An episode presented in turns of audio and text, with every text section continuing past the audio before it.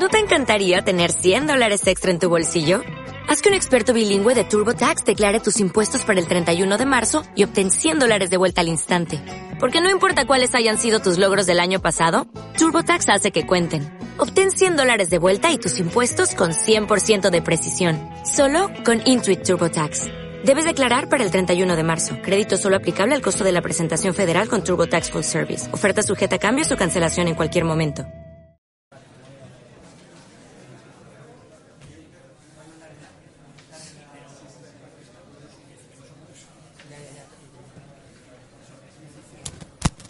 Bueno, vamos a comenzar la segunda parte de la sesión.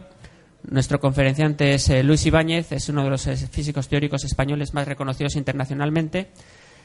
Es un experto en la física desconocida, podríamos decir, en lo que se llama la física de partículas más allá del modelo estándar, es decir, es la persona que más sabe de lo que menos se sabe. Principalmente es conocido por su trabajo en teorías supersimétricas y teorías de cuerdas y hoy nos va a dar un vistazo a la física de los tiempos de Galileo hasta el futuro, haciendo énfasis en los retos de la física del siglo XXI. Gracias, Luis. Bueno, gracias a todos por asistir a esta serie de conferencias. Yo voy a empezar haciendo un uh, uh, viaje en el tiempo. Vamos a retroceder en el tiempo, efectivamente, mucho, 500 años. Hace 500 años el hombre deja de ser el centro del universo. Es la revolución copernicana. Copérnico ah, nos enseña que el centro del universo no es la Tierra, como se pensaba hasta entonces, sino que es el Sol, ah, con los planetas dando vueltas alrededor de él. Esta es su, la primera página de, su obra, ah, que fue publicada póstumamente. Posteriormente, Kepler enuncia las leyes de los movimientos de los planetas. Es el comienzo de nuestra comprensión uh, más uh, aproximada del mundo. Kepler, sin embargo, no solo uh, formuló las leyes de Kepler del movimiento de los planetas, sino que eh, eh, observó que hay cinco, en aquella época, cinco planetas y dijo, bueno, coincide con el número de poliedros regulares que existen en tres dimensiones, hay cinco, eso lo sabían ah, desde la época de los griegos, son los llamados sólidos platónicos, y dijo, quizá eso no es una coincidencia y tiene que ver con las órbitas de los ah, cinco planetas entonces conocidos. Y efectivamente tenía un modelo para entender las distancias y los periodos de, de rotación alrededor del Sol basada en ese hecho. Hoy sabemos que el número y movimiento de los planetas no es más que un accidente geográfico de cómo se formó el sistema solar. ¿Mm? Y el número, de hecho, no son cinco, son siete. Un error es que cometió fue dar un significado fundamental a hechos accidentales, un hecho esencialmente geográfico. Ah, pero realmente la física moderna empieza en el siglo XVII con Galileo Galilei, con estos dos puntos fundamentales, empieza a, insiste en la, la, necesidad de hacer una formulación matemática de la física y también el método científico, es decir, basado en el experimento. Y aquí le vemos en la torre de Pisa, ¿eh? tirando dos eh, bolas de algo a ver cuál cae primero. Finalmente, el, la auténtica revolución viene con Newton a finales del siglo XVII, que su contribución es, eh, yo creo que impar en la historia de la física, uh, formula sus ecuaciones, las leyes del movimiento de eh, Newton. Esta es la primera ecuación de la serie de ecuaciones eh, famosas que vamos a ver uh, más importantes. Formula las leyes del movimiento, descubre uh, la gravitación universal, describe y enuncia la primera unificación en teorías físicas, se percata de que el, el, peso en la Tierra de las cosas tiene que ver con el movimiento de los planetas, que ahora nos parece trivial, pero entonces es una revolución.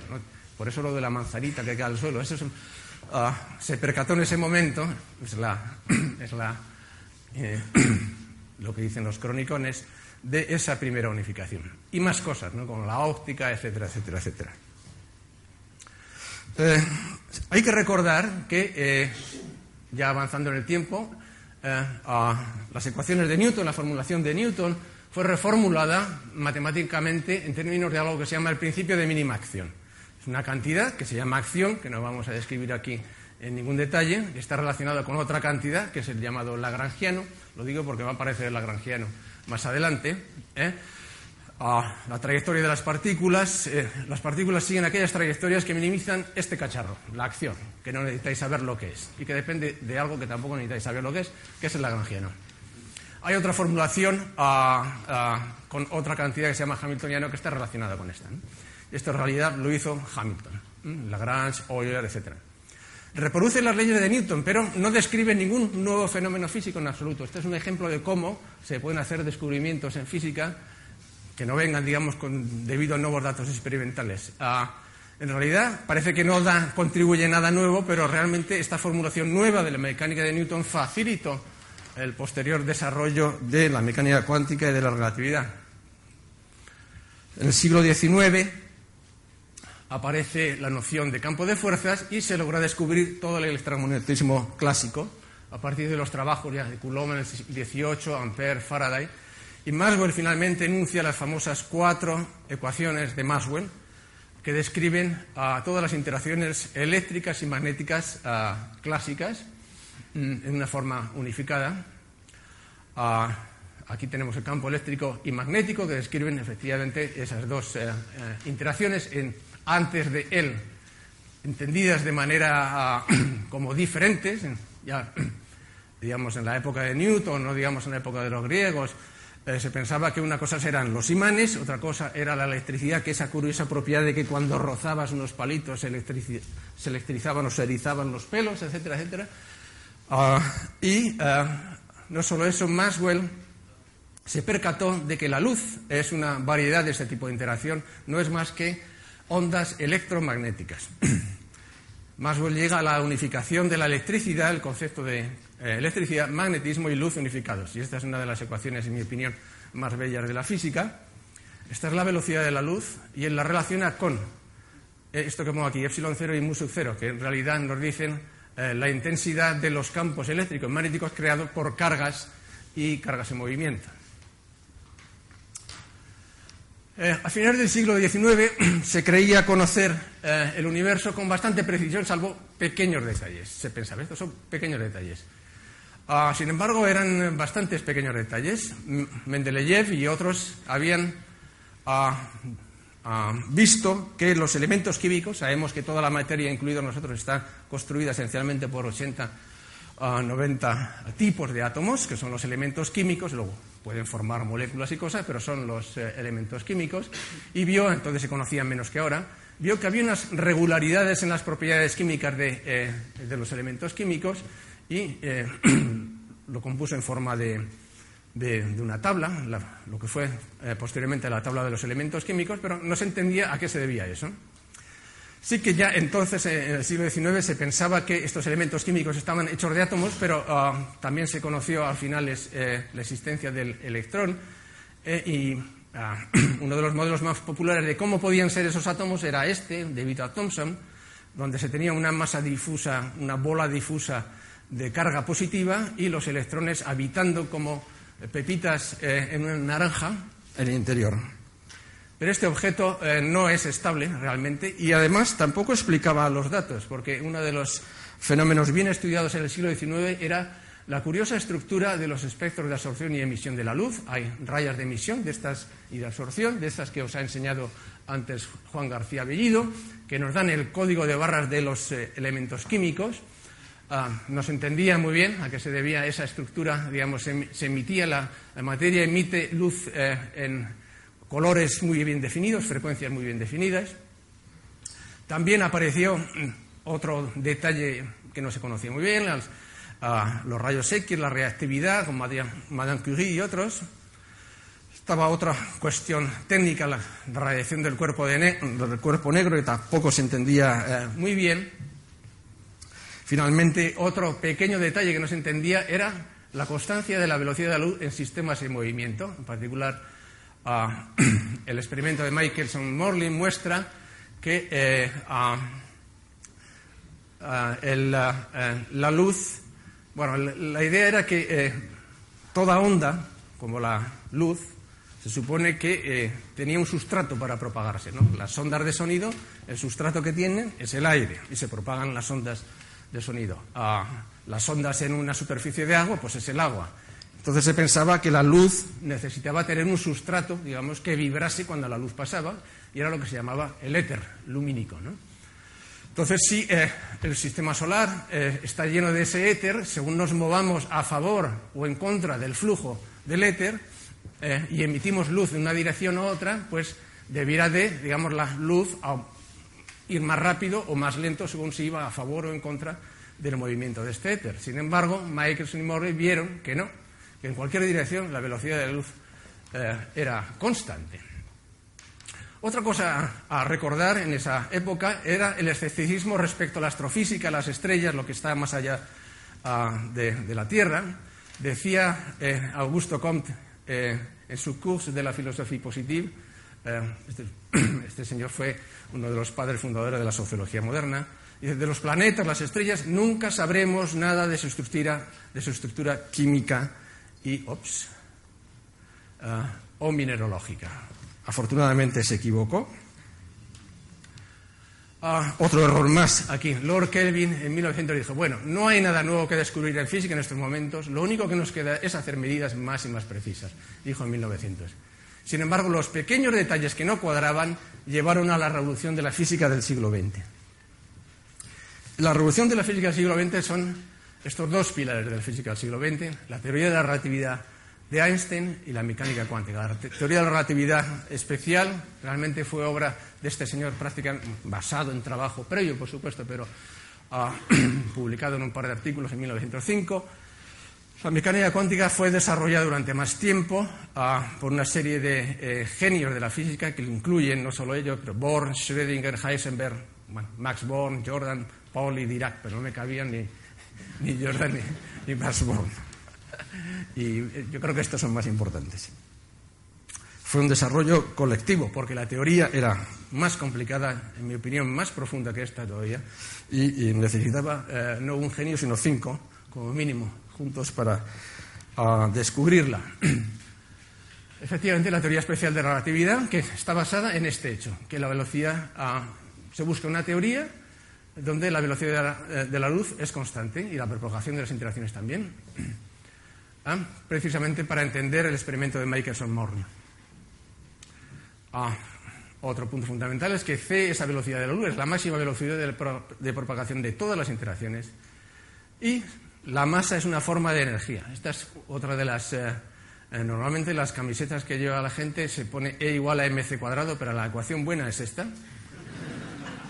Y que la energía es mc cuadrado más, esta es la que nos enseña en el colegio, la energía cinética más otros términos. De manera que masa es lo mismo que energía empaquetada. De alguna manera es masa es energía empaquetada, es lo que es.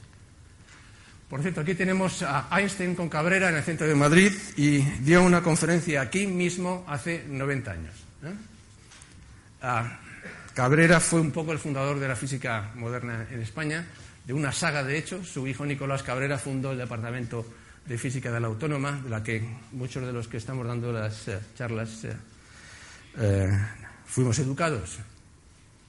En el segundo eh, eh, punto fundamental de física del siglo XX es la mecánica cuántica, que es, está basado en otro principio sencillo, que es la acción, eso que introducía antes, eh, es múltiplo entero de una cierta cantidad medida experimentalmente, que es esto, una cantidad pequeñita en ciertas unidades, pero es pequeñita en cualquier unidad razonable. Esto quiere decir que toda magnitud que tenga unidades de acción está cuantizada. Ejemplos de eh, magnitud con unidades de acción, pues eh, si tú multiplicas lo que se llama el momento lineal, la masa por la velocidad por la posición, eso tiene dimensiones, unidades de acción, también la energía por el tiempo, también el momento angular. tiene que ser un entero veces este número. Y eso, una cosa tan inocente como esa, pues realmente destroza la mecánica clásica y lleva mucho tiempo recomponerla. Pero evidentemente, eh, solo, esto solo tiene interés para sistemas eh, en los que, eh, digamos, ah, de tamaño muy pequeño, donde, tamaño atómico y nuclear, donde esta cantidad tan pequeña de acción es relevante. De esta primera cuantización surge el principio de Heisenberg, que nos dice, efectivamente, ya lo decía antes eh, Juan, que hay una incertidumbre en la medición de la posición de las partículas que va como uno partido por el momento, la velocidad, la energía, digamos, como queráis, eh, de la partícula. De manera que si tú quieres conocer la posición de una partícula con una precisión buena, tienes que hacerlo utilizando otra partícula o algún método que involucre eh, energías muy, muy altas. Eso lleva a una imprecisión intrínseca en la medida de la posición de las partículas. En el mundo subatómico, donde aplica la mecánica cuántica, no tiene sentido hablar de trayectoria de una partícula precisa. En vez de utilizar este ente, que es la posición de una partícula en un tiempo t, que es lo que se utiliza de lo que queremos describir en la mecánica clásica, eso no podemos, no tiene sentido. El ente matemático utilizamos lo que se llama una función de ondas, eh, que es una función de la posición y del tiempo, y lo único que nos da es una distribución de probabilidad de posición de las partículas. Las partículas, además, tienen una dualidad. Eh, según el experimento que hagas, se comportan como partículas, son a la vez partículas y ondas. De manera que tú coges un haz de electrones en una rendija y lo mismo que ocurre con la luz, que se sabía que ocurría desde el siglo XVIII o incluso del siglo XVII, que aparecen fenómenos de interferencias con bandas que aparecen, pues igual aparecen con electrones y otras partículas ah, cuánticas. Bueno, a partir de la mecánica cuántica, eh, la revolución es eh, enorme y nos permite entender, la mecánica cuántica nos permite entender la estructura de los elementos químicos. Esta ya es una ah, tabla de sistema periódico ya más completita, y eh, la estructura, esencialmente toda la química, se puede entender, no quiero decir que sabiendo esto se sabe hacer química, es diferente, pero se entiende, digamos que la mecánica cuántica, la física de la mecánica cuántica es la teoría fundamental de la química, así como la física y la química son la teoría fundamental de la biología, que es la teoría fundamental de nosotros. Aquí hay una jerarquía. Las moléculas, los cristales, toda la materia usual está hecha de estos señores y, digamos, la estructura general de los átomos se puede entender a partir de la mecánica cuántica. Ah, lo que ocurre es que cada uno de los elementos químicos, y ahora ya sí que conocemos bien, no como en la época de Thomson, cómo está hecho cada átomo, cada átomo está hecho de un núcleo con protones y neutrones, protones con carga positiva y neutrones que son neutros, y una serie de electrones que eh, giran alrededor. Los protones y neutrones presentan un nuevo tipo de interacción diferente de la gravitatoria y diferente del electromagnetismo, que es lo que se llama la interacción fuerte o nuclear, una tercera interacción que estamos conociendo. Y la corteza eh, orbita, digamos, sometido al campo colombiano de atracción, porque aquí hay cargas positivas, los electrones tienen cargas negativas y dan vueltas, entre comillas, alrededor. Digo entre comillas porque no hay noción de trayectoria aquí.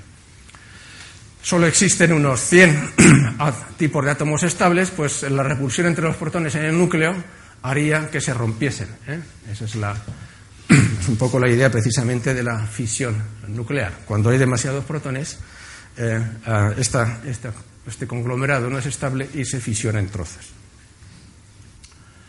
Ok, o sea, la, estructura pues eh, teórica es el siglo XX, tenemos el siglo XIX, evidentemente solo existía la física clásica. A, distancias subatómicas se necesita utilizar la mecánica cuántica. A, cuando las velocidades no son despreciables respecto a la de la luz, hay que utilizar la relatividad especial. Y, como ahora veremos, eh, objetos que a la vez sean subatómicos y eh, se involucren velocidades grandes necesitan utilizar algo nuevo, eh, que es lo que se llama la teoría cuántica de campos, que voy a hablar brevemente. Y luego está la relatividad general, referente a astros y cosmología, que es lo que ha estado hablando Juan antes y por lo tanto no voy a hablar mucho. Ok, la mecánica cuántica y la relatividad se fusionan en algo que se llama la teoría cuántica de campos, desarrollada ya hace menos, entre digamos, el año 28 y 50. Hay eh, mucha gente que contribuyó a ello, pero quizá Wolfgang Pauli, Paul Dirac y Richard Feynman uh, y bastantes otros fueron de los que más contribuyeron. Uh, en particular, Dirac, esta es otra de las ecuaciones más bellas de la física, pero para eh, entender su belleza necesitaríamos aquí una clase de cuarto de físicas, eh, que eh, fue el primero en escribir una ecuación relativista para una partícula fundamental, para el electrón en particular. Ah, y predijo que, por consistencia matemática de esta ecuación, tendría que existir un nuevo, una nueva partícula muy parecida al electrón, idéntica salvo que tenía que tener la carga opuesta. De hecho, eso es general. Por cada tipo de partícula fundamental, como el neutrón, el protón, el electrón, debe de existir una antipartícula igual pero con cargas opuestas. Y efectivamente, a los cuatro años, qué maravilla, una época en que en cuatro años podías testar la teoría. Anderson encontró el positrón. Ah, otras eh, eh, em, propiedades de la teoría cuántica de campos, que es que en una interacción relativista y cuántica a la vez, el número de partículas no se conserva. ¿eh? Mientras que, digamos, en física atómica, el número de partículas, debido a que las energías no son suficientemente grandes, se conserva. Digamos, durante siglos se ha pensado que la materia no se destruye. Sin embargo, la masa, en, este caso, se puede convertir en energía y viceversa. De hecho, ese es el origen de la energía nuclear. Y esto es lo que se hace todos los días, cuando no está parado como ahora, en el acelerador LHC. Se chocan dos protones y salen todo este pelotón de partículas nuevas. Estás creando, los protones llevan muchísima energía cinética, es lo que hace un acelerador, y esa energía cinética se transforma en creación de partículas. Es una de las propiedades fundamentales de la teoría cuántica de campos. Y aquí tenemos, ¿eh? por ejemplo, este es el tipo de diagramas que uno tiene que hacer cuando hace un cálculo en teoría de campos. Y este es Sheldon Cooper eh, sentado en la plaza de parking para que no se la quiten. ¿eh? De manera que esta es la, idea general, es si dibujamos un gráfico con el valor de h, eh, la constante de Planck, que controla la mecánica cuántica, y c, que controla la velocidad de la luz, ah, para valores, digamos, cuando ah, uno, digamos, el valor de h barra es despreciable, valores bajos, y ah, la velocidad de la luz, sin embargo, eh, eh, hay que tenerla en cuenta. Son valores, digamos, tus velocidades eh, son despreciables respecto, perdón, comparables a la velocidad de la luz o cercanas, tienes que utilizar mecánica relativista. Ah, si no es así, o sea, si cuando la velocidad de la luz es infinita, pues Newton tenía razón, no necesitas utilizar la mecánica cuántica relativista y utilizar la mecánica de Newton. Ah, y cuando estás en una situación donde, eh, digamos, H barra, eh, los efectos cuánticos son importantes, pero los relativistas no, pues utilizas mecánica cuántica no relativista, como aquí Heisenberg, ¿no? La teoría cuántica de campos, eh, tomando el límite en cualquiera de las otras direcciones, contiene a las otras. Es como funcionan las cosas en física. En física no viene una teoría, llega otra y dice, esta a la basura. No, Einstein no tiró a la basura nada. Einstein lo que hizo es... vio cómo las ideas de Newton se generalizaban al caso de a la velocidad de la luz constante en cualquier sistema de referencia. Bueno, del año 50 al 75 se construye lo que se llama el modelo estándar de la física de partículas. ¿Qué es el modelo estándar de la física de partículas? Es la teoría cuántica de campos, o sea, cuántica y relativista a la vez, que describe tres de las cuatro interacciones fundamentales de la naturaleza. Ahora hablaré de cuáles son ellas. Y viene descrita, qué felicidad, también por un lagrangiano. ¿Veis? Este es el lagrangiano estas son unas tazas que venden en la CER, en la entrada, ¿eh? Donde está escrito el lagrangiano y, por tanto, la acción del modelo estándar, las interacciones. Eh, luego hablaré de cada uno de los trozos. Ah, durante todo este tiempo, una de las cosas que se ha visto es que el, protón y neutrón que eh, forman el núcleo está formado por unos objetos que se llaman quarks, partículas fundamentales, que son quarks. Eh, propuestos por Gelman y Zweig en 1964. El electrón, sin embargo, hasta nuestro día no se ha visto que de ninguna manera esté compuesto, parece elemental. De manera que las partículas ah, más fundamentales que componen la materia ah, ah, son los electrones y los quarks. De hecho, esta es la nueva tabla, digamos, de los elementos fundamentales, lo, que sustituye a la tabla de, Mendeleev a finales del siglo XX. ¿eh? toda la materia eh, que conocemos está hecho de estas partículas de aquí, los llamados quarks y los leptones. Y hay otros objetos que se llaman los bosones intermediarios. Los quarks up y down, que están aquí, eh, forman los protones y los neutrones. ¿eh? Los protones y los neutrones están formados por grupos de tres quarks aquí y forman la materia usual. Los electrones orbitan alrededor de los protones y neutrones formando los átomos y de vez en cuando hay una tercera interacción, se llama la interacción débil, ¿eh? y los neutrones pueden eh, emitir una partícula casi sin masa, de los cuales ha hablado mucho eh, Enrique Fernández el otro día, que son los neutrinos. Pero desgraciadamente, digamos, en los años 40, 50 se vio que, bueno, desgraciadamente porque no sabemos por qué, eh, resulta que existen tres copias de la misma estructura. O sea, los átomos usuales están hechos de estos y no necesitamos más para entender toda la materia conocida. Sin embargo, en rayos cósmicos que nos vienen del espacio y en aceleradores se vio que existían otras dos familias nuevas de quarks y leptones, ¿eh? la segunda y la tercera generación, con masas y todo diferentes. Respecto a los bosones intermediarios, hay uno muy famoso que es el fotón. ¿eh? El fotón ¿eh? es el que media la interacción electromagnética, eh, que es fundamental ah, para que nosotros estemos aquí hablando, etc. La interacción electromagnética es la que controla, como os he explicado antes, realmente toda la, la química, la biología, etc. Luego existe la fuerza nuclear, mediada por un señor que, se llama gluón, que es como el fotón, pero para la fuerza nuclear, que es el que mantiene los quarks dentro del neutrón y el protón unidos y a su vez los protones y neutrones formando el núcleo también unidos. Luego, como decía, existe eh, la llamada fuerza débil, que es causante de la radiactividad natural, por ejemplo, y ah, asociada a esa interacción, cada interacción tiene, como veremos en un momento, una partícula asociada, están los bosones W 0. Una cosa a recordar es que los quarks y leptones forman la materia tiene lo que se llama spin medio. O sea, pueden, entre comillas, porque en mecánica cuántica no es tan sencillo como eso, girar alrededor eh, de sí ah, con, digamos, con un momento angular, entre comillas, que es un medio de h barra. Mientras los bosones tienen eh, ese momento angular llamado spin entero. Efectivamente, como decía, hay cuatro interacciones fundamentales conocidas, ya las hemos mencionado todas. Está la nuclear fuerte, es la, más grande, es la que mantiene estable el núcleo atómico, la electromagnética, que es más débil, mediada por el fotón. ¿eh? Esto es eh, como uno, esto es lo que se llama un diagrama de Feynman, muestra cómo dos electrones chocan, interaccionan, pues intercambiando un fotón. ¿eh? Ah, la tercera interacción, la débil, mm, causante de la radiactividad ah, natural, por ejemplo, aquí vemos un neutrón como se convierte, suelta un protón, se emite un W de estos que da lugar a un electrón neutrino. A, diferencia del gluón y del fotón, eh, los bosones que se intercambian en este caso tienen masa. Estos tres tienen masa. Finalmente, la gravitación, que, juega un papel un poco especial, como veremos ahora, ah, que es la más débil de todas. Y es curioso porque paradójicamente Evidentemente, el, hombre de Cromañón conocía muchísimo más la gravitación que todos los demás. es la, que, la interacción que hace más tiempo que conocemos y la que menos conocemos hoy en día. Ah, una propiedad importante es la masa de todas esas partículas fundamentales que forman la materia usual. Eh, como os decía, eh, todos los bosones intermediarios sensatos, como el gluón, el gravitón, el fotón, no tienen masa, pero estos de la interacción débil tienen masa. Y eso eh, llevó a, problemas, no se entendía cómo eso se podía arreglar. Si, eh, y eso es lo que llevó a la, a hipótesis del llamado bosón de Higgs.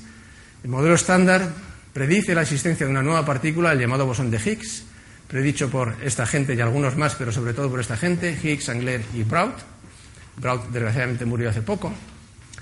Y eh, este señor explica olvidándonos de pedanterías, la masa de las partículas ah, observadas.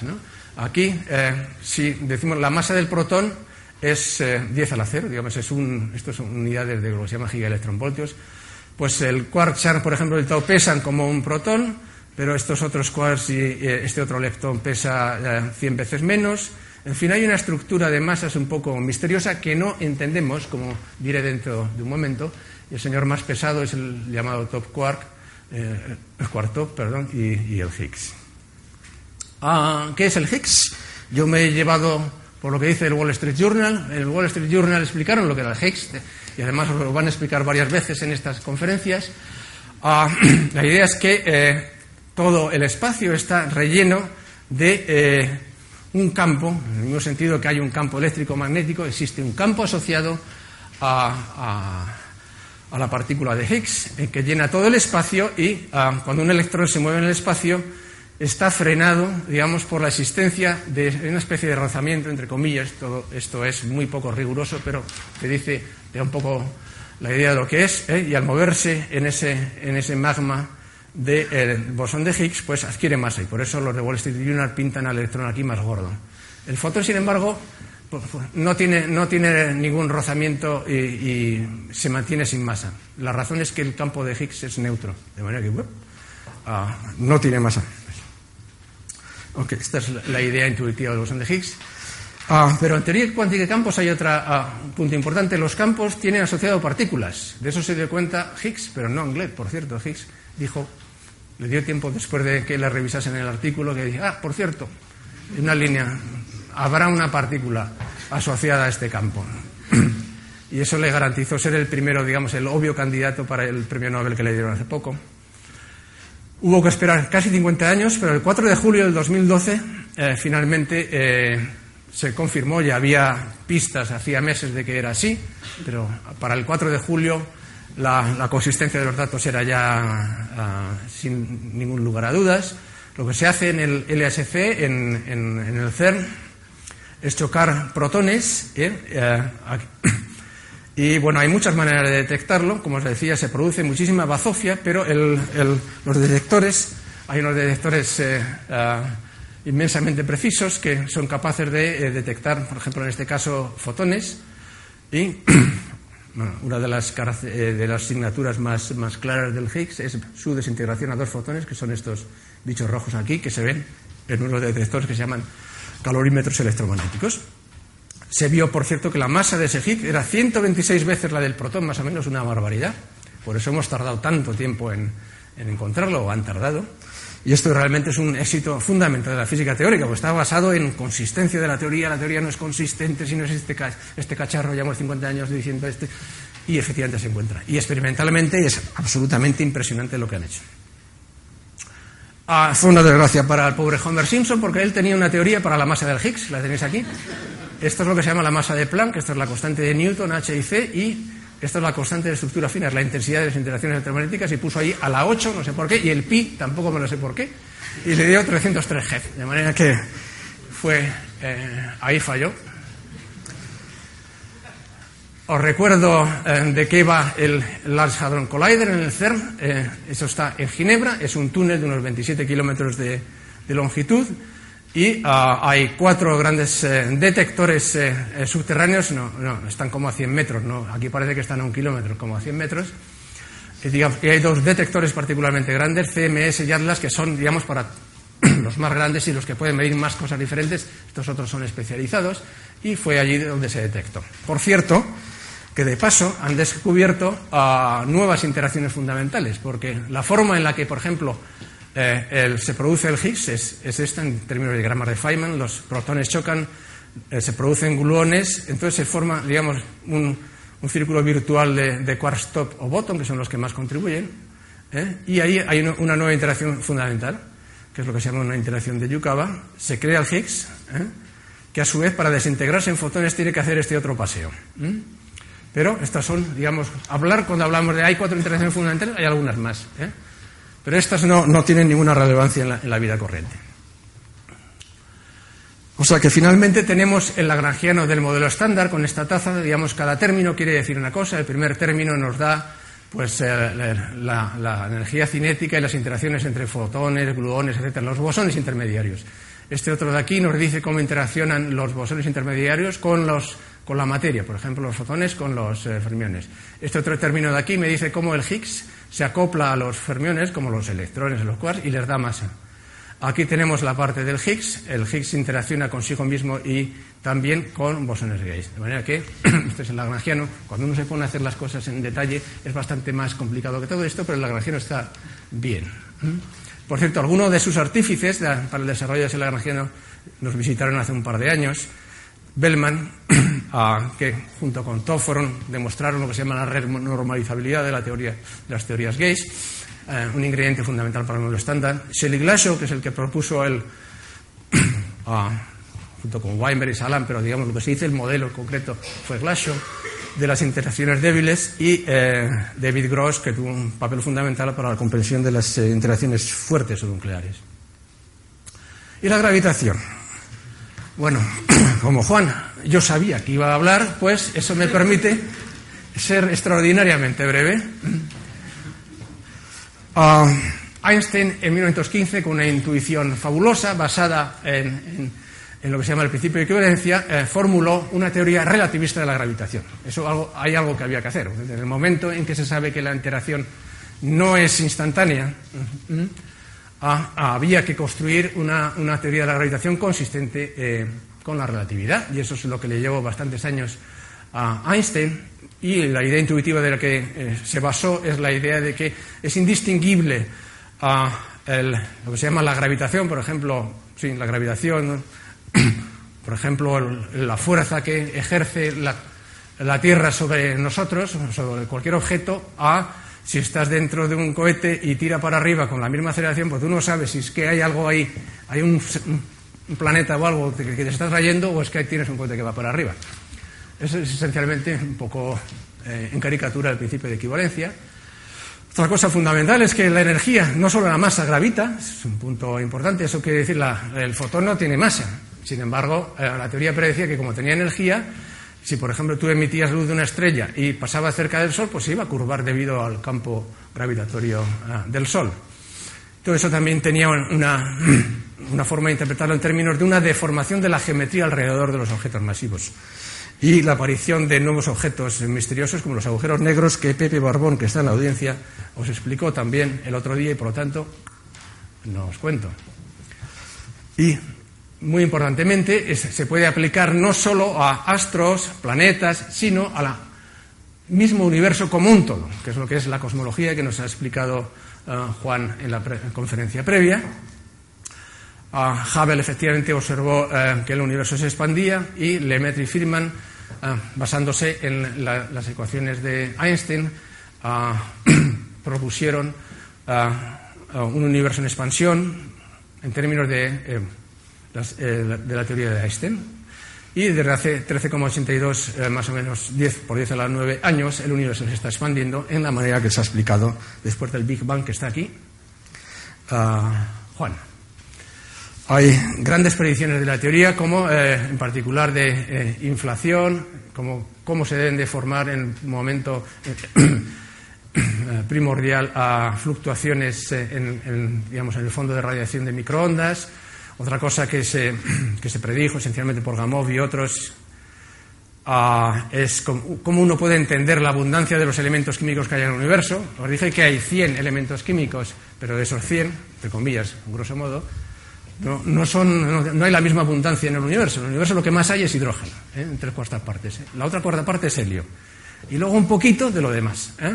Y Gamov fue capaz de ver efectivamente a qué se debía esa proporción, Ah, y bueno, luego se entendió, debido a, ya otra, otra, gente, como el resto de los elementos que vemos, por ejemplo, nosotros, están, para nosotros es muy importante cosas como el carbono, el, hierro en particular, etcétera, y esos fueron creados en el interior de las estrellas. Finalmente, lo, último que mencionaba Juan, a nuestra comprensión actual del contenido del universo, con un 73% de energía oscura, un 23%, que no bueno, sabemos que es energía y oscura, o sea, no emite luz. La materia oscura, que es un 23%, sabemos que es materia, eso quiere decir que son partículas, ¿eh? pero que no, no, emiten radiación directamente, no las vemos.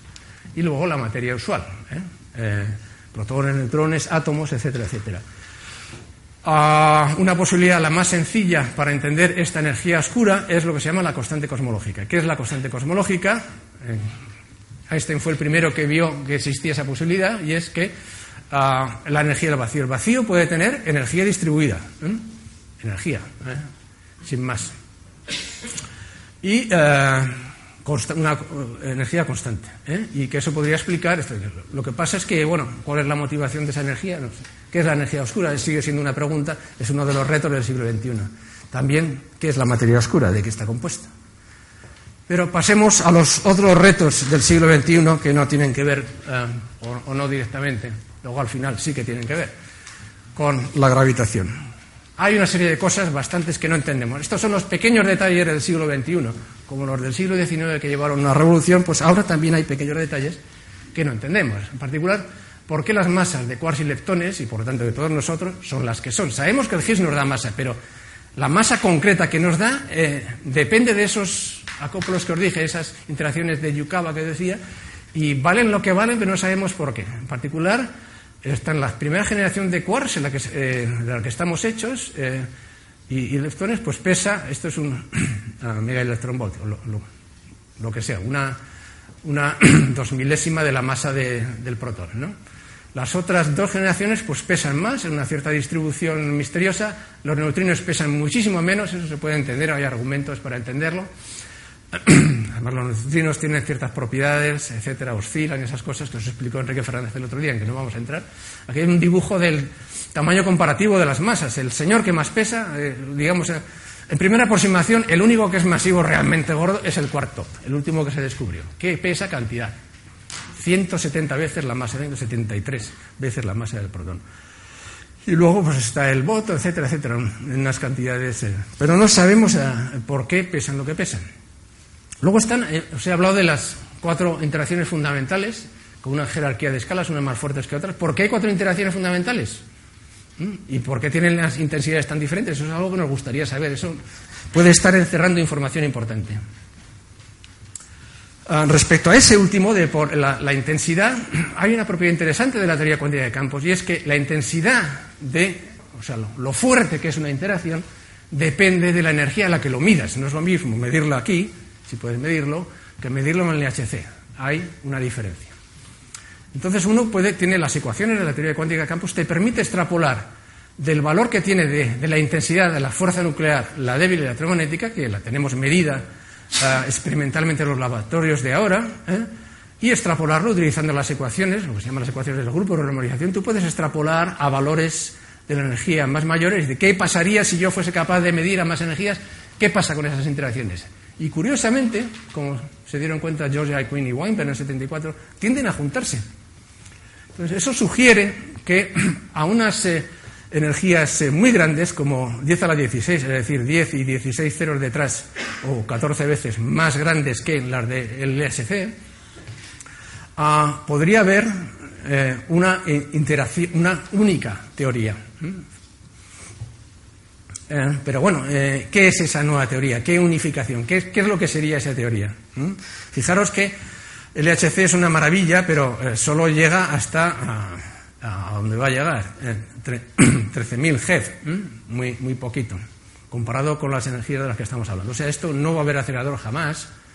Alguien hizo unas cuentas que necesitaba un acelerador como de aquí al, al, al, Sol o algo así. Me parece una exageración, no creo que sea necesario tan grande eh, para llegar a esas energías. Se puede hacer más pequeño con las nuevas eh, técnicas eh, de aceleración esta gran escala donde parece ser que, fijaros que escalas también de energías también quiere decir, en términos del universo primigenio, temperaturas. Temperaturas muy altas existiría una sola teoría. Está cercana a la escala de energías donde los efectos cuánticos gravitacionales se hacen fuertes. Esto es lo que se llama la masa de Planck. Que tenéis una combinación de eh, tres constantes fundamentales de, de la física, h barra, la velocidad de la luz, la constante de Newton, esta combinación tiene dimensiones de masa, esa es la masa de Planck, que le pareció relevante a Planck hace más de 100 años. Efectivamente, a esas escalas uno espera que, digamos, los efectos cuánticos en la gravitación sean uh, uh, importantes. Y es una escala como de 10 elevado a 18 G, o sea, como 100 veces más grande que la de eh, donde parecen unificarse las interacciones. De manera que la gente piensa y dice, bueno, pues uh, quizá las interacciones se, unifican en, lo que se llaman las teorías de gran unificación, GATS, y quizá hay una teoría subyacente más allá, que es la, gente la llama a veces Theory of Everything, con un nombre no muy afortunado. Quizá hay una unificación de las cuatro interacciones fundamentales, eh, puede ser, otro problema que queda pendiente es el llamado problema de la estabilidad del Higgs, también problema de las jerarquías, problema de la naturalidad, y es lo siguiente. Acabamos de ver que parece que hay unas escalas muy, muy grandes, eh, la escala de Planck y la de unificación, ¿eh? que muchos órdenes de magnitud más pequeños de la otra masa fundamental que conocemos eh, físicamente, que es la masa del Higgs, alrededor de 100 Hz, 126, es la escala electrodébil. Esta disparidad de escalas es un poco sorprendente porque eh, en teoría cuántica de campos uno puede calcular que el Higgs, si va andando por ahí de repente, puede eh, emitir partículas virtuales y volverse a recombinar. Y esto lo que hace es darle una uh, contribución a la masa de ese señor. Aparte de la del Higgs, eh, digamos que viene de, la dinámica de Angler y de esta gente, pues habría esta contribución. Eh, y bueno, si uno hace las cuentas, como veremos en la próxima transparencia, pues lo que sale es que es muy grande ese valor. Ah, bueno, voy a explicar un poco qué es esta idea de ajustes finos. ¿eh? Voy a tomar como ejemplo el radio del átomo de hidrógeno. ¿eh? Como os explico a mis alumnos de tercero cuando les explico mecánica cuántica, les digo lo siguiente. El átomo de hidrógeno es muy sencillo. Es un protón y un electrón. El protón pesa cantidad, de manera que está ahí quietecito. El que se mueve como un loco, digamos, es el electrón. Entonces les pregunto, a ver, ¿cuál, es el tamaño típico del, átomo de hidrógeno? Dice, bueno, pues ¿de qué puede depender? Esto es como razón un físico naturalmente. ¿De qué puede depender? Vamos a ver, depende de la carga del electrón y el protón. Porque esto es una interacción, esto se gira alrededor debido a la interacción colombina. O sea que depende de, de qué más. Bueno, pues lo que pese el, electrón que da vuelta, pues la masa. ¿Y de qué más? Por DH barra, porque esto es un, un, DH, la constante de Planck, porque es lo que rige la, la mecánica cuántica. De manera que dice, bueno, pues con estas tres cosas me construyo algo que tenga unidades de longitud, y ese es este cacharro. Y eso me va a dar más o menos el tamaño que, va, que tiene el átomo de hidrógeno. Y efectivamente, como hacemos en clase, hacemos la cuenta en detalle, pues si el radio del, eh, del, del, átomo de hidrógeno pues es pues prácticamente lo que da la cuenta de la vieja. ¿eh? Si algún factor tres medios, te da. O sea, lo sorprendente, si hubiera salido cien mil veces esto, un físico hubiera dicho, ¿qué? ¿Por qué? No lo entiendo. Pues algo así nos pasa aquí. Eh, ¿Cuál es el problema? Tenemos dos masas muy gordas, la masa de Planck, la de Higgs, la de, la de unificación, y la masa de Higgs que es orden de magnitud más bajo. Si tú metes las cuentas de la mecánica cuántica, de la teoría cuántica de campos, dices, bueno, ¿esto de qué orden va a salir? Dice, pues yo predigo que va a salir pues, de la escala más gorda que hay ahí, la de unificación o la de Planck, 10 a la 16. Pero rayos, experimentalmente es 126 Muchísimos órdenes más bajos. Y lo que es peor es que existe el mismo problema con la llamada constante cosmológica, es decir, la energía ah, del vacío. Hacer la misma cuenta y es aún peor, es eh, muchos órdenes, como 120 órdenes de magnitud mayor de lo que uno, digamos, la cuenta de la vieja daría. Entonces aquí se ve que hay algo que no entendemos, es el llamado problema de la naturalidad. Dos ejemplos de problema de naturalidad. Como dice el roto, ¿eh? de lo que se deduce que es matemática imposible que esté pasando lo que está pasando. Pero pero pasa. Pero pasa y eso a veces ocurre en física. Una elegante solución para el, problema del Higgs, no para de la constante cosmológica, es la idea llamada de supersimetría. ¿Mm? La supersimetría introduce, aparte de la materia usual está, está aquí, en los quarks, los electrones, neutrinos, etc., eh, debe de existir, dice la supersimetría, lo que se llaman los compañeros supersimétricos. Eh, ah, que si tú tienes los quarks y los electrones y los leptones, etcétera, son fermiones, pues tienen que, los compañeros son bosones, tienen spin entero, digamos. Y ah, igual que existe el gluón, el fotón, etc., tiene que existir los compañeros supersimétricos, el fotino, etcétera, etcétera. Esto lo propusieron, entre otros, Desi Sumino en el 74. Efectivamente, esta es la, idea. Duplicamos el espectro de partículas, pero bueno, dice, bueno, oye, esto es muy poco económico, estás duplicando el espectro de partículas, pero bueno, no es la primera vez, porque ya Dirac lo hizo. ¿eh? Dirac dijo, para cada partícula existe la antipartícula, y tenía razón. ¿Eh? Como decía además eh, a Abdus Salam, eh, uno de los constructores de la teoría de la estrella no hay que ser económico en partículas, en el número de partículas, sino en el número de principios, efectivamente. Este es uno, el de la supersimetría. Bueno, estas nuevas partículas estabilizan la masa de Higgs. Lo que hay, este es el término que os decía yo que generaba, digamos, técnicamente esa masa tan enorme desagradable, pero al haber nuevas partículas hay otras contribuciones que justo al sumarlas te dan cero a esa masa y es una solución efectivamente muy atractiva. Las partículas, estas supersimétricas nuevas, ah, sabemos que no las hemos visto todavía en aceleradores, de manera que deben de pesar bastante y hay razones para pensar, incluso teóricamente, que tienen que ser bastante pesadas. Eh, en particular, hay, las más ligeras son neutras y son un candidato muy razonable para la materia oscura de la que hablaba, de la que hablaba Juan. De hecho, es, eh, muchos de los análisis en búsqueda de materia oscura que se hacen es en base a la posibilidad de que sean estos neutralinos, que son como mezclas de fotinos y fixinos, etc. Los squares y gluinos son muy masivos. Uno esperaba hace años que debieran de pesar 300, 400, 500 G, una cosa así. Y en principio debe ser eh, posible detectarlos en el acelerador HC del CERN. ¿Cómo?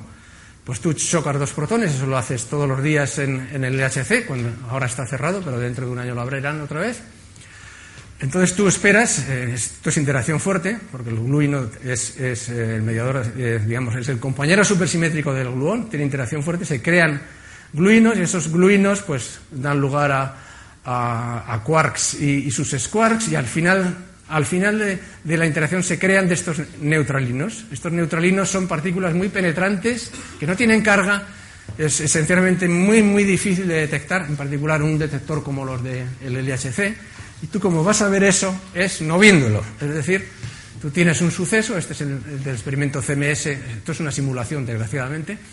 en el experimento CMS, que es uno de los dos importantes en el SC, tú lo que ves es un chorro de partículas, que vendrá, pues, a lo mejor de, un quark, otro chorro de partículas, una serie de chorros de partículas, y ves que al sumar eh, las, eh, lo que se llama los momentos lineales y las energías pop, te falta. Entonces tú deduces de ahí, porque la conservación de la energía y el momento lineal está testado con una precisión asombrosa, que por ahí se tiene que ir está escapando una, partícula y probablemente eh, será, si existe la supersimetría, pues será un neutrino de estos, de manera que así se detectaría.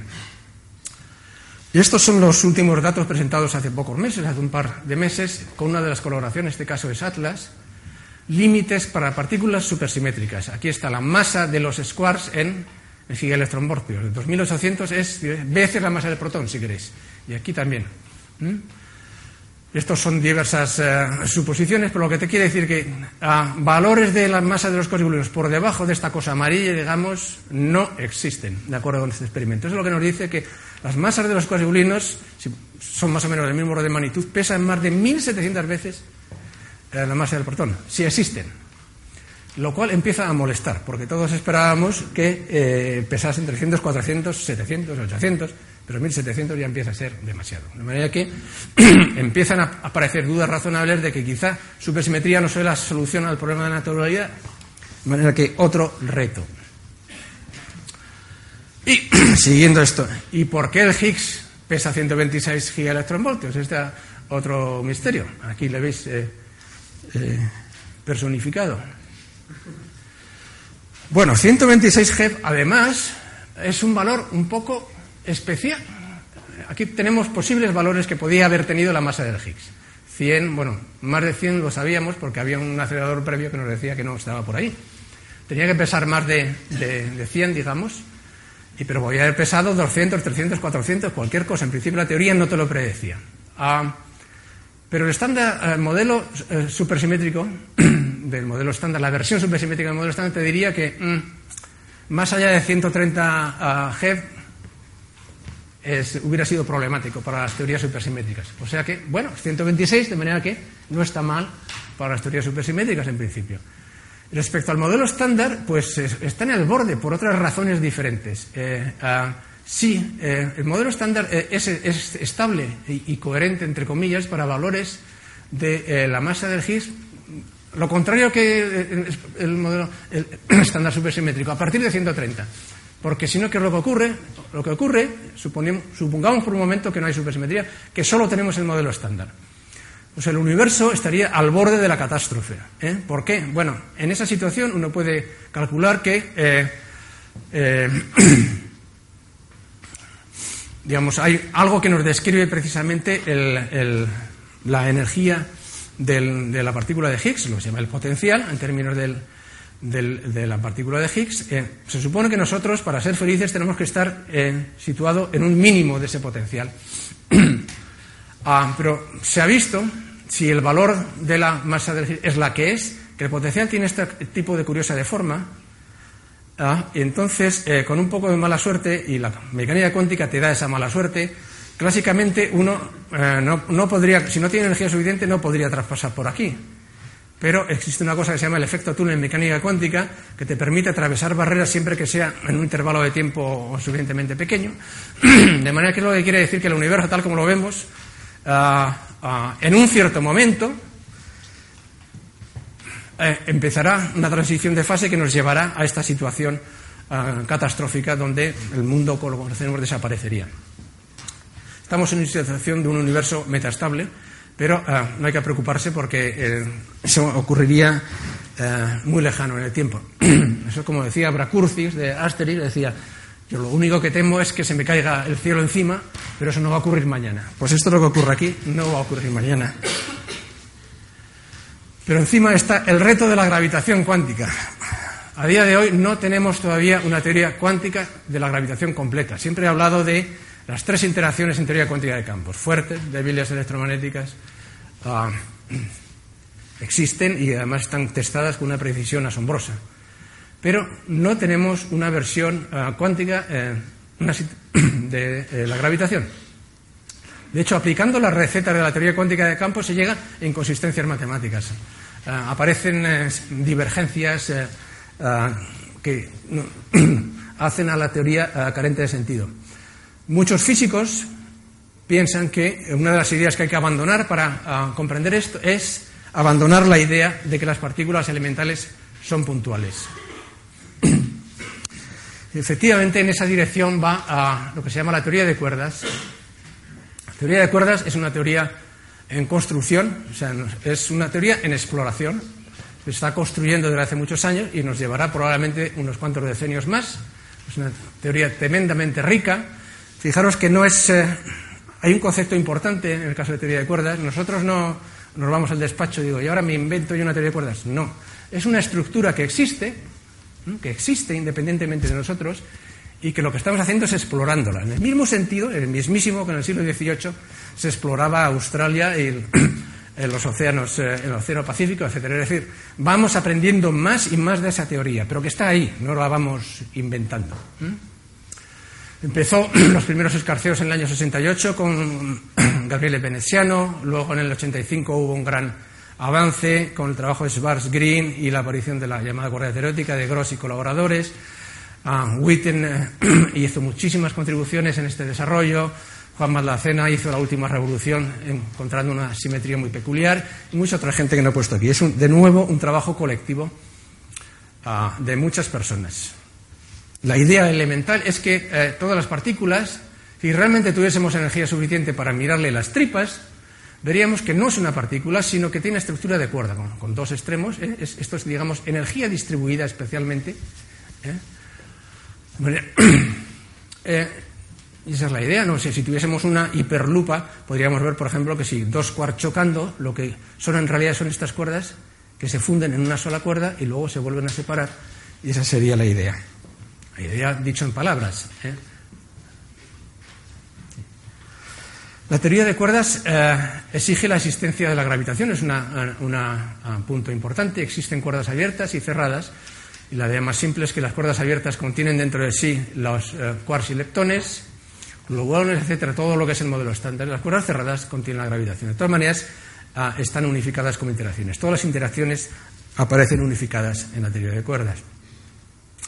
Sí que hay un ingrediente nuevo en la teoría de cuerdas, que es eh, la, forma más sencilla de la teoría de cuerdas aparece con dimensiones extras, en particular en 10 en vez de 1 más 3. Nosotros vivimos en tres dimensiones espaciales más una temporal, pues se necesita 1 más 9. Bueno, la existencia de dimensiones extra es una idea vieja, propuesta en primer lugar por Kaluze Klein hace muchísimo tiempo. La idea es pensar que nosotros vivimos como en este plano que está aquí, pero que no podemos descartar que haya una, aquí está el caso más sencillo, una quinta dimensión, ah, pero de un tamaño tan pequeño que con nuestras, eh, digamos, eh, aceleradores o lo que sea, no lo podemos detectar y explorar. Por lo tanto, son inobservables con las técnicas que hoy en día tenemos, incluso el LHC. En realidad, no hay una dimensión extra, sino seis dimensiones extra, por eso esto es digamos, esto simboliza las seis dimensiones extra, es una variedad de seis dimensiones, como un espacio eh, finito, compacto que se dice, de seis dimensiones, y ah, dentro de, digamos, la forma que tienen esas seis dimensiones extra, el tamaño y la forma concreta que tiene, es lo que determinan, por ejemplo, que hay más de una generación, esto es típico de teoría de cuerdas, hay más de una generación, es un punto bueno. ¿eh? Tres, hay modelos de tres, hay de menos, ¿eh? pero hay varias. La masa de los quarks y los leptones depende también de la estructura de esto y, de hecho, se han construido ya soluciones que dan lugar a una estructura muy, muy similar al modelo estándar.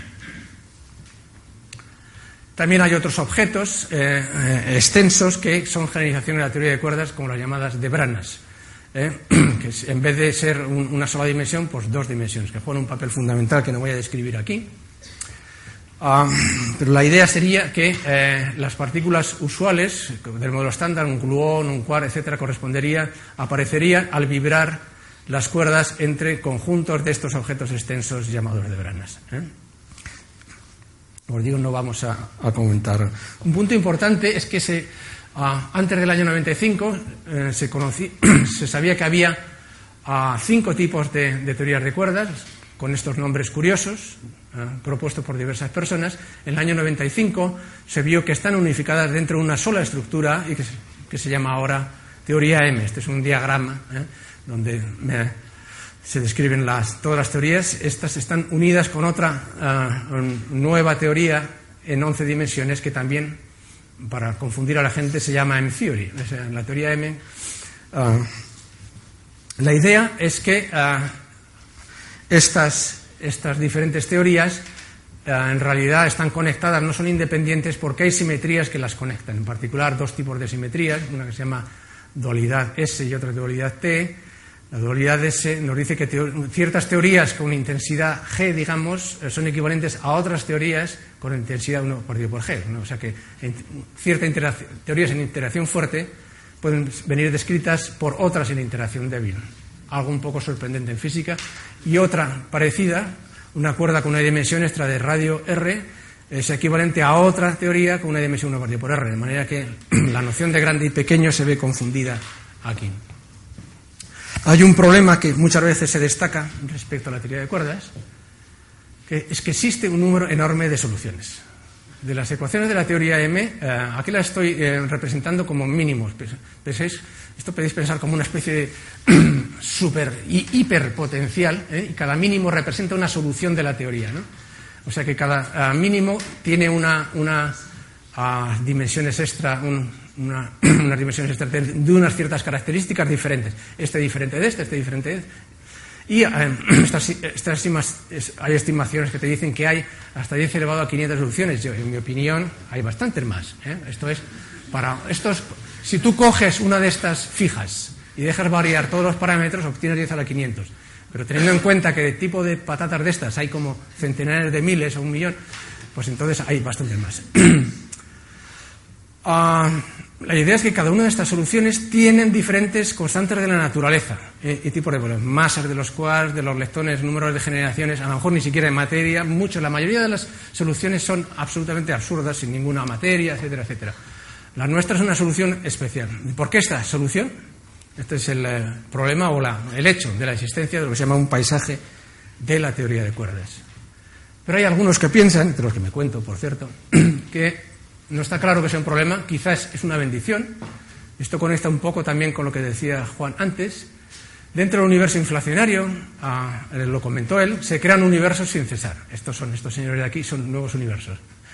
Cada universo, en general, puede eh, corresponder a una diferente solución de la teoría de cuerdas, de todas las posibles. Es un hecho que solo podemos vivir en un universo que permita la aparición de la vida, si no, no estaríamos en esta sala. Eso estáis de acuerdo.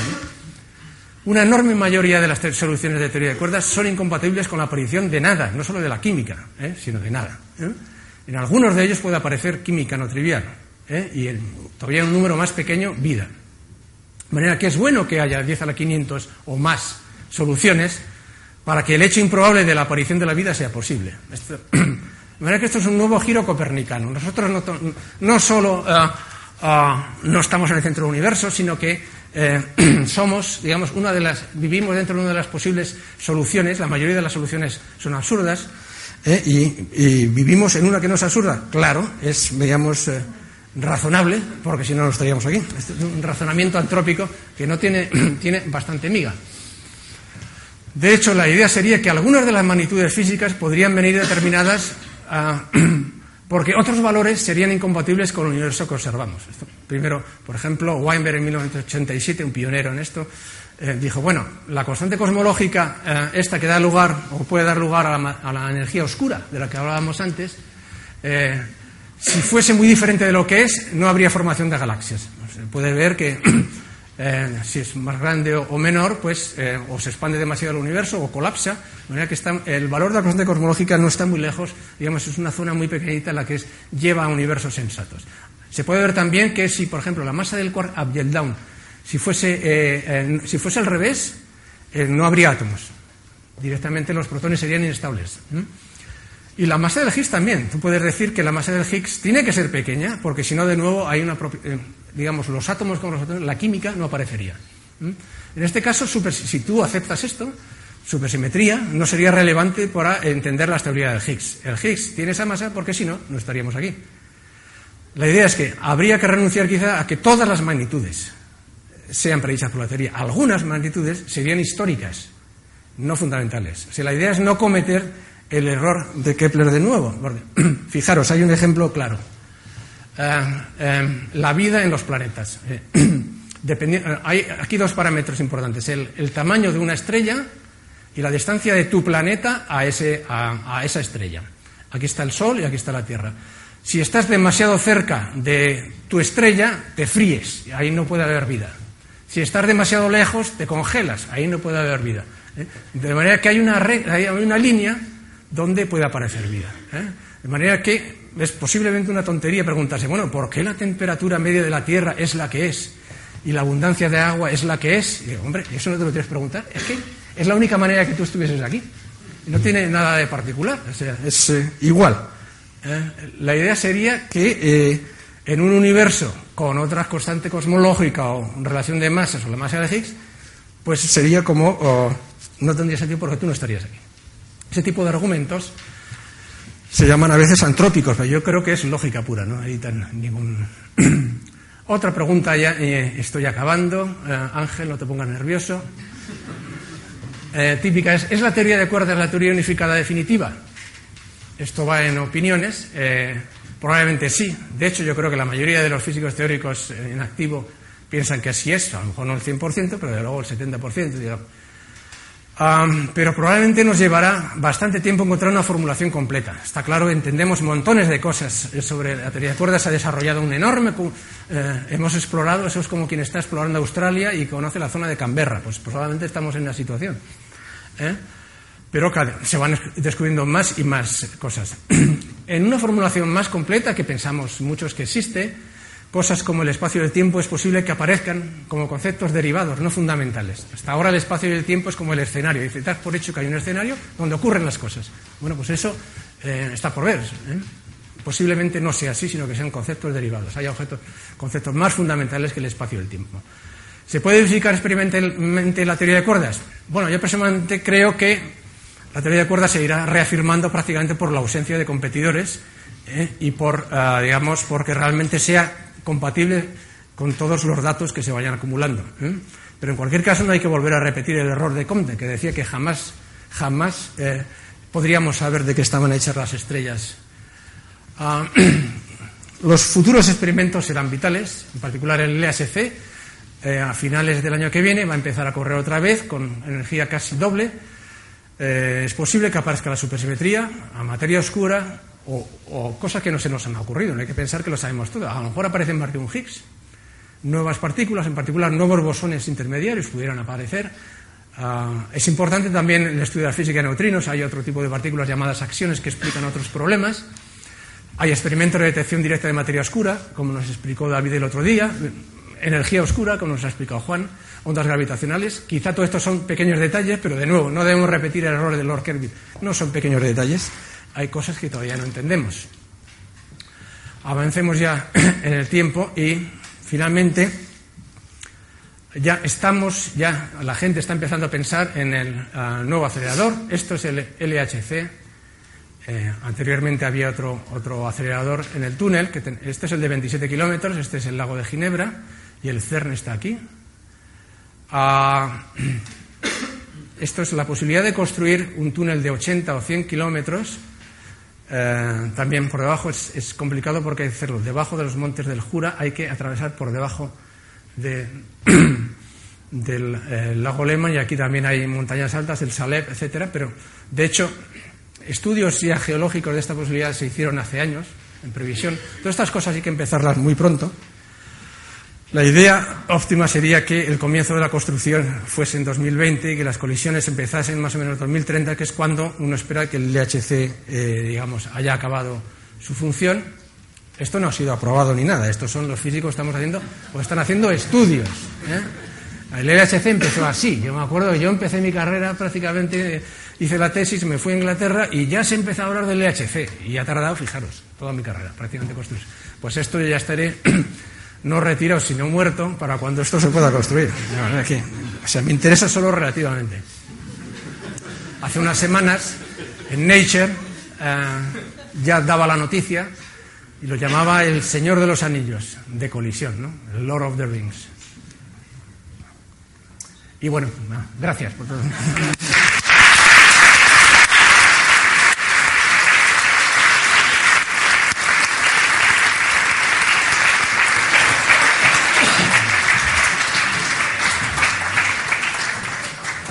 Gracias Luis por este repaso histórico y visión de futuro. Me imagino que hay preguntas. Sí, allí. Sí, un par de preguntas. Un par de preguntas. Eh, bueno, muchas gracias por la exposición. Y, eh, una es acerca de las partículas de segunda y tercera generación. He entendido que eh, se han encontrado en el acelerador. Pero en la naturaleza se han conseguido también. ¿Dónde están? ¿En las estrellas? ¿En el espacio? En aquí en, en la Tierra? Hay bueno, en la Tierra no se han detectado, pero de hecho las primeras partículas de la segunda generación no se detectaron en aceleradores, se detectaron en rayos cósmicos. ¿eh? se ponían emulsiones fotográficas y se vio que del espacio exterior venían una serie de partículas, que fueron los llamados caones, que tenían al nuevo quark extraño, también a, a otro electrón en monos. En la segunda generación apareció en rayos cósmicos y luego se produjo en, en aceleradores eh, explícitamente. Las más pesadas no, desgraciadamente no. Los rayos cósmicos no tienen tanta energía como para producirlas, o nosotros para detectarlos. Pero sí, o sea, parte de ellas eh, eh, hemos visto que existen experimentalmente, digamos, de forma natural, pero bueno, la forma en la que producimos los aceleradores es totalmente natural también. Sobre los rayos cósmicos pensaba que eran energía, o sea, que no, que, que no traían... No, no, son partículas. Pero, pero eh, eh, son fotones, eh, básicamente, ¿no? no, no, no arrastran no, no, otras son, van desde, van desde núcleos hasta protones, tienen, toda, la, toda la gama. Bien. ¿Tomas más preguntas? Sí, sí la, perdón, la, segunda pregunta que, que tenía era, de la misma forma que el núcleo de, de un átomo es mucho más pequeño que el átomo en sí, ¿los quarks son también mucho más pequeños que el, que el núcleo del átomo? ¿O ¿Qué relación hay de tamaño entre el quark y el, y el núcleo? No, en realidad, en proporción, en proporción no. En realidad, los quarks tienen un tamaño solo ligeramente inferior a, los núcleos. ¿Mm? Tres, cuatro veces, cinco veces menor, digamos. Tomamos una nueva pregunta, ahí atrás, sí. ¿Por qué la suma de las masas de los quarks que componen el protón y neutrón no suman la masa del neutrón y, neutrón respectivamente. ¿Qué es lo es que una es? Buena, buena pregunta. cuál es la diferencia? ¿Qué es la diferencia? Porque estamos hablando como de. es como menos del 1%. La, la, suma de las masas de los En física, si tú tienes partículas que interaccionan, hay dos contribuciones a la energía. Una es, en particular en un contexto relativista, la masa de las partículas, pero también contribuye a la masa de todo el invento ¿eh? la energía de ligadura entre los tres quarks. La energía de ligadura en general contribuye negativamente, como todos los eh, potenciales atractivos. De manera que, como energía y masa es lo mismo relativistamente, la masa, no, la, masa no es la suma de las tres masas, porque hay una contribución a la masa que viene de la energía de interacción entre las tres. Tomamos una pregunta ahí delante. Sí, gracias. Bueno, Muchas gracias por su conferencia. Será seguramente para muchos de nosotros inolvidable. Sí, sí, una excelente capacidad didáctica. La pregunta, puesto que no soy físico, eh, es un poco nebulosa. Eh, usted ha dicho una frase muy bonita, que eh, esto existe, es como Australia, solo que todavía no lo hemos explorado bien a propósito de la teoría de cuerdas asociado, si he entendido bien, a la supersimetría, ¿no? como una consecuencia. Bien, entonces me, vino a la memoria el hecho de que una mujer maravillosa, la Emmy Neader, eh, hizo el teorema de, de, la conservación mm, de algo cada vez que eh, aparece en la simetría. ¿Es eso la Australia que hay que descubrir, que usted decía? Es decir, un teorema puede ser tan real que provoca las deducciones sobre la conformación de la realidad. No sé, igual me estoy explicando muy mal. Hay una explicación teórica previa a los descubrimientos siguientes. Puede ser que las formulaciones matemáticas, en este caso del teorema de la, simetría, haya sido eh, el continente que estamos descubriendo. Gracias. Desgraciadamente yo creo que es más complicado que eso. Eh, el teorema de Nether te, habla sobre cantidades conservadas, como la carga. Sabemos que la carga eh, es conservada y, aquí en el modelo estándar hay otras cosas que se conservan.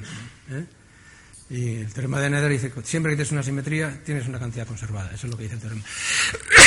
Eso te da parte de la teoría, pero no te da toda la teoría. Teoría, digamos, eh, o sea que no, un teorema de Nether no bastaría. No veo yo cómo podría, digamos, entender, permitirnos entender el resto de lo que todavía no acabamos de comprender de teoría de cuerdas. Lo que necesitamos es algo más parecido, que probablemente no existe, a un lagrangiano. El famoso lagrangiano, si tú te dan el lagrangiano al modelo estándar, es que puedes calcular todo, es una maravilla. La teoría de cuerdas no tiene un lagrangiano. Y probablemente nunca lo tendrá, probablemente no tiene sentido planteárselo. A nivel de teoría efectiva, digamos, con energías bajas lo tiene, pero eh, lo que necesitamos es un principio, un principio no necesariamente una simetría, hemos cogido el rollo de que todo tiene que ser simetrías, pero a lo mejor no, no sé. Algún tipo de nuevo principio eh, que simplifique eh, la estructura de la teoría de cuerdas. El momento de la teoría de cuerdas es un montón de cosas sueltas, muy consistentes, claramente ahí hay algo. Es que, yo lo llamo, la teoría de M, la teoría de cuerdas, es la rama de la matemática que contiene partículas físicas. consiste en el mismo sentido, sí, es verdad, o sea, la, geometría algebraica no contiene en sí mismo un, gravitón de masa cero, ¿no? no predice que existe la gravitación. El M theory es una teoría muy particular y existe tal como simplemente la estamos descubriendo poco a poco. O existe esa noción. Eh, no es eh, que estamos inventando algo. ¿Más preguntas? Sí, ahí delante, señora Violeta. Espera el micrófono, por favor. Yo más que pregunta también es una reflexión filosófica. Dice, si la solución de 10 elevado a 500 de la paisajes de cuerdas es un universo en el que somos únicos, mm, eso contrasta con sus apreciaciones de que hemos sido desplazados del centro, de ser el centro del universo, pero ahora volvemos a él. No, lo que quiero decir con eso es que bueno, antiguamente mucha gente pensaba, cuando encontremos una teoría de todas las interacciones, veremos que las ecuaciones me dicen que existe una sola solución que corresponde al mundo observado. De hecho, yo creo que todavía tengo colegas que piensan eso, y bastantes. ¿Eh? lo que está diciendo esto es que no es así, sino que eh, la teoría admite muchas soluciones, unas eh, permiten vida, otras, la gran mayoría no permiten vida. Eh, probablemente existen otras con vida. Eh, pero yo no lo veo tan sorprendente. También en, sin, teoría de cuerdas la noción de, paisaje existe. O sea, también en teoría cuántica de campos existen muchas posibles teorías. O sea, de la misma razón, como, es como los planetas de nuevo. Planetas, planetas hay montones. Eh, ¿no? O sea, probablemente además se ha aprendido recientemente que hay más planetas parecidos a la Tierra de los que pensamos. ¿no? Pues esto es decir lo mismo, ¿no? Hay más universos, hay más universos compatibles con que nosotros, con la aparición de una de átomos y de química suficientemente eh, compleja para la aparición de vida y que nosotros estemos aquí. ¿no? quiere decir que no tenemos nada de particular, somos, somos eh, pura estadística. Eh, una fluctuación en el vacío llevó a universos, ha llevado a muchos universos y claramente correspondemos a un evento muy raro ¿eh? Y es que han ocurrido muchas cosas para que podamos estar aquí. Que haya una. Eh, que primero que existan cosas parecidas a la química, que puedan llegar a la biología, pero además de eso, no nos hubiera bastado sin las condiciones, por ejemplo, bastante cronológica para que se creen las galaxias. muy, muy, muy peculiar. Uno le puede dar también por decir, bueno, esto, esto es algo religioso. No, no, yo lo estoy planteando de una manera muy, muy pragmática. no tiene que ver nada, nada con la, con la religión. Entonces, simplemente que vivimos en un universo con... Hay algunas características, hay que, no es que la física tiene que abandonar eh, su formalismo y su capacidad de predicción, sino que no se debe empeñar en predecir cosas que no, no puede predecir, como pasó con los planetas de... O sea, el error de Kepler eh, se puede repetir otra vez. O sea, hay cosas que tú puedes entender. El, modelo estándar es una obra maestra, de, bueno, es una obra maestra, es un, está ahí, no es, no es fortuito, no es estadística, pero hay otras cosas. Es como, de nuevo, el sistema planetario. Eh, Newton no te puede predecir el sistema planetario de la Tierra, pero sí que te dice, oye, los planetas son mayormente redondos. Eso te lo dice. ¿eh? Son un poco achatados, pero, eh, o sea, un planeta cuadrado no te va a salir. O sea, que no, ah, y, y, si tú tienes un poco de, entiendes más o menos cómo se forma un sistema planetario, te dice, bueno, en muchos sistemas planetarios los planetas estarán en un plano. Eh, por cuestión de conservación del momento angular. O sea, hay muchas cosas que puedes predecir estadísticamente, pero que no puedes predecir a lo mejor es el número de planetas, el tamaño y el mapa de Noruega. ¿eh? Y no hay que empeñarse en predecir la masa del quark ah, y el eh, porque a lo mejor su valor concreto es, simplemente una coincidencia histórica. Tomamos una última pregunta. Sí, hay por ahí atrás.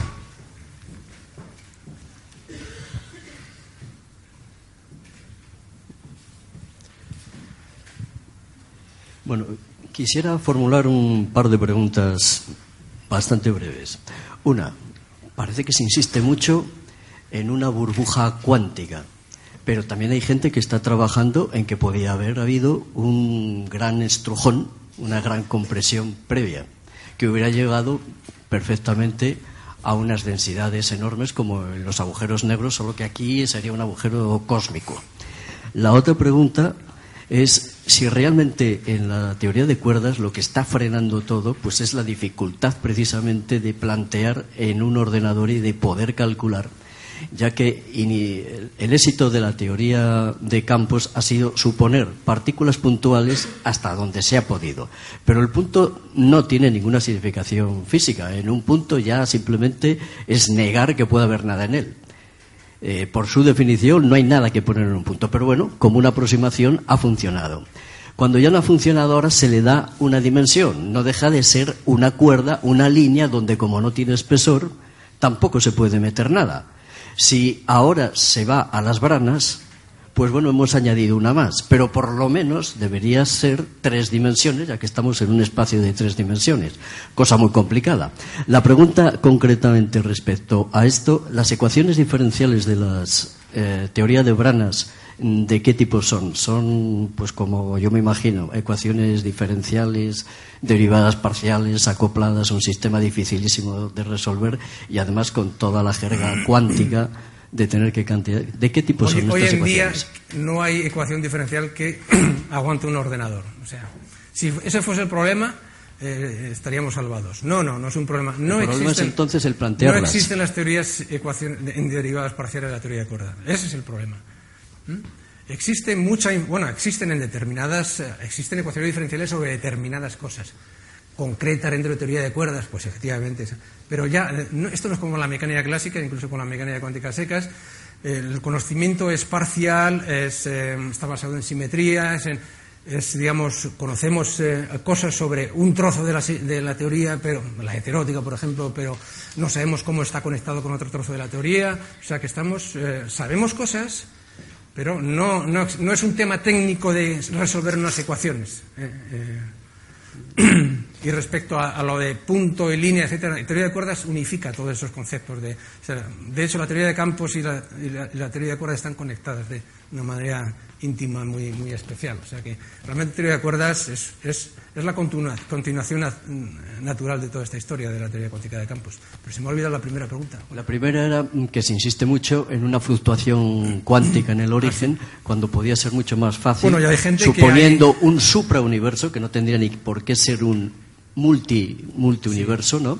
sino simplemente que estuviésemos en una estructura mayor una parte de ella en un momento sufre una tremenda compresión y en un momento un colapso que lo lleva a la, a la época de plan. Sí, sí, sí, Hay, hay, gente que trabaja en ese tipo de cosas. Hay, hay universos, digamos, que oscilan, Big Bang, Big Crunch, Big Bang, Big Crunch, o sea que... Y también teorías que se llama del pre-Big Bang, etcétera. Pero es todo muy especulativo, es muy difícil saber si ese tipo de teorías eh, están ahí o no. Muy bien, vamos a cerrar la sesión. Antes de agradecer a Luis Ibáñez, eh, os recordamos que el próximo viernes 22 hay una última sesión del ciclo de conferencias con una charla sobre la partícula de Higgs por Alberto Casas y una sobre física matemática, la hipótesis de Riemann por Germán Sierra, así que os animamos a asistir. Muchísimas gracias a todos vosotros y a Luis. Gracias.